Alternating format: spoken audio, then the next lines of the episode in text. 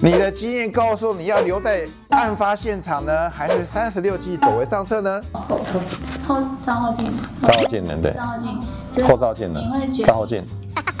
还有一些女孩子更可怕，她会说男人有钱就会作怪，信念呢会决定并影响你是否会成功。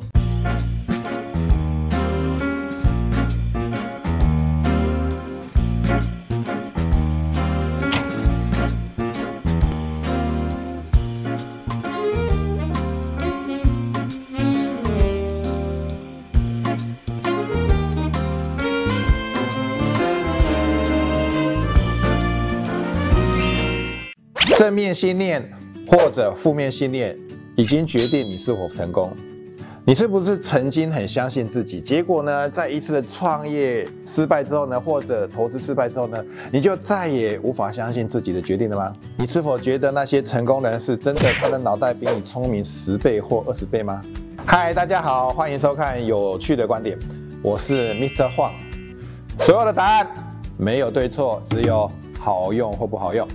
今天呢，我要来跟你分享，决定你是否成功的，不是你有多努力，而是呢，你的信念已经决定了你是否最终会迈向成功。那信念到底是什么呢？信念就是你脑袋相信的念头。就像有一些人，他想创业，但是他身边的人会跟他说：“你可以吗？如果亏了怎么办呢？”就这些不成功的信念，就开始影响到。哎，对呀，我是否可以成功呢？还有一些女人更可怕，她有一个信念，告诉自己说，男人有钱就会作怪。所以呢，当她有这样的信念的时候呢，她会不知不觉的去限制她老公。不能太有钱，因为他骨子里面会觉得男人有钱就会作怪，所以他就会过着另外一半不会很有钱，但是他有可能不断去抱怨她老公为什么赚不到钱这种矛盾的境界。今天呢，我要教你三种信念如何产生的。所以呢，你越了解信念从哪里产生的时候，你就有机会让自己转念，让自己迈向成功之路。第一个信念呢，来自于你过去的经验。各位去想象一下，如果呢，假设你今天呢，为了赶时间骑摩托车骑得很快，在你们家巷子口不小心把一辆法拉利轿车的照后镜把它撞断了，请问一下，那个时候呢，经验告诉你要待在原地呢，等车主来呢，还是 三十六计走为上策呢？当然，有些人会开玩笑说，哦，不行，我要先看看有没有。摄影机，去想想看，就是这些信念，不管你留在现场还是离开，这些都会影响到你后面的行为。第二个呢，信念来自于你过去的知识，比如说啊，在三十年前呢，我到美国去上了一个课程，叫做健康与活力的课程，里面呢有很多都是诺贝尔医学奖的得主在分享。各位，你们觉得？喝牛奶好不好？可能有些人跟我那个年代一样，就是喝牛奶很好啊，因为喝牛奶喝越多之后呢，就会跟大树一样成长，所以呢，我们就会狂喝牛奶。但是呢，你就想想看到，到底为什么我们会有这种心理，觉得喝牛奶很好？因为呢，在那时候呢，有很多很多广告都不断告诉你喝牛奶多好，喝牛奶多好。但是在三十年前呢，我飞到美国去上这个课程的时候，那些医学讲得主跟我讲说，喝牛奶嘛，牛嘛，顾名思义是给谁喝的？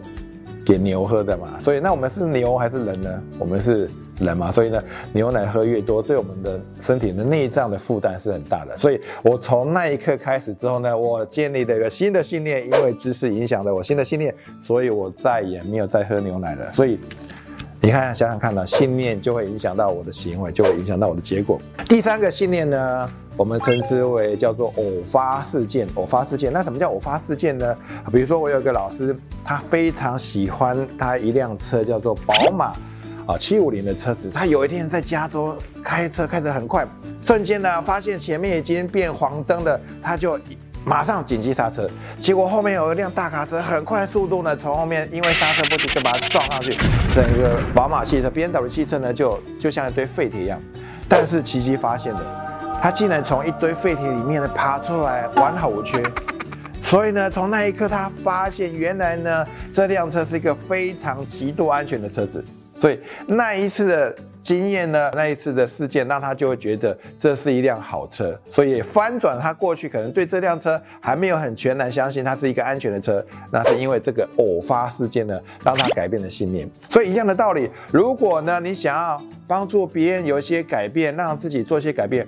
或许呢，在你的人生里面放入一些偶发事件，或许会让你快速的做一些改变。比如说，有一些人呢，他平常骑车骑很快，突然有一天上班的时候呢，发现呢有一辆摩托车骑很快，结果呢出车祸了。可能那几天呢，他会提醒自己，哦，这个时候呢，我们千万不能骑太快，不然呢，我就会跟那个人一样。所以信念呢，真的会左右我们的行为，啊当然就会影响到我们的结果。所以你想要成功或者不成功。都跟你的信念有关，所以要摆脱这样的魔咒，你就必须要做一件事情就好，就一件事情就好，就是持续的学习，让新的成功的知识可以取代你过去被植入的信念，让你迈向成功人生。喜欢我的影片，欢迎订阅。如果你有有趣的观点，请在下面留言。感谢各位今天的收看，我们下次见。